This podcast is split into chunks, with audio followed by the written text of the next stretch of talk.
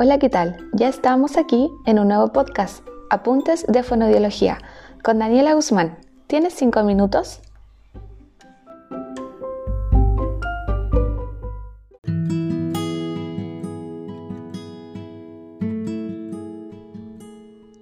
Alternaré los capítulos habituales de En Mente con apuntes de fonoaudiología. El objetivo es ganar conocimiento con apuntes curiosos que podemos obtener desde el pregrado.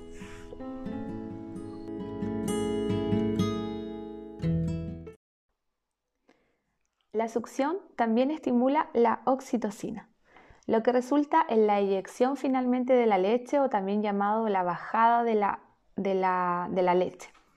También da como resultado una contracción uterina la oxitocina que ayuda a que el útero se reduzca a un tamaño previo al del embarazo.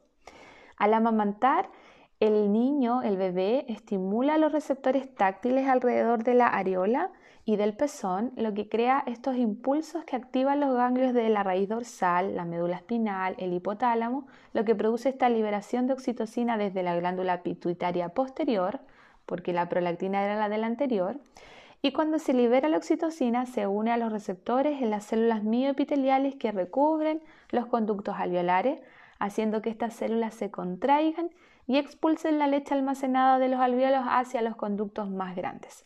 A esto entonces se le llama reflejo de eyección de la leche.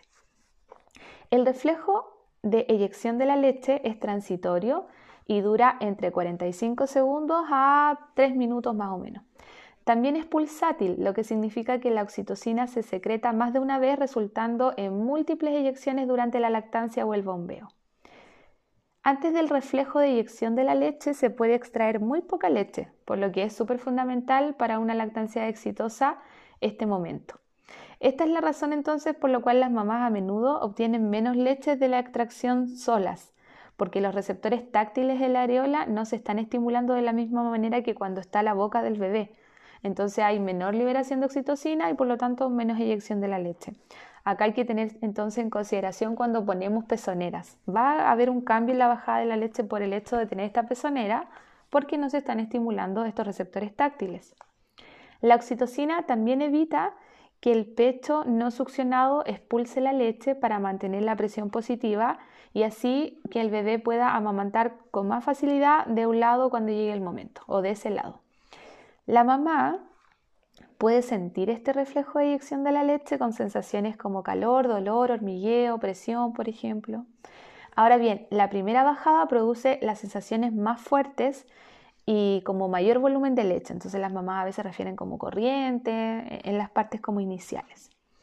Hay estudios que mostraron que la eyección de la leche ocurre de forma sincrónica, lo que sugiere que al momento de la respuesta de las células mioepiteliales difieren lo que resulta finalmente en un vaciado heterogéneo de la mama.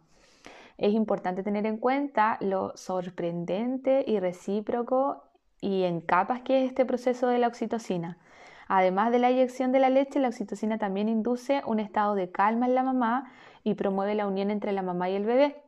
Y este cálido estado emocional a su vez también afecta a los niveles de oxitocina.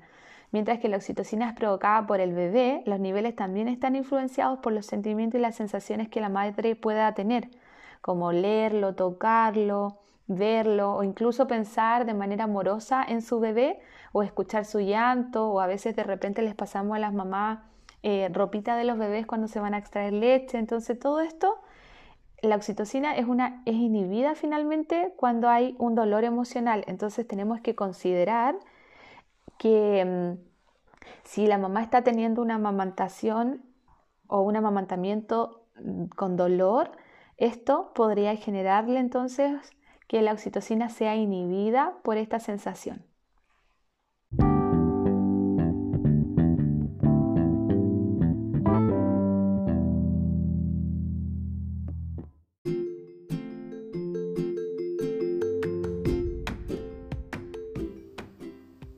Gracias por haber escuchado este podcast. Si te ha gustado, dale like y sígueme en redes sociales. En el Instagram, Daniela Guzmán-fonoaudióloga.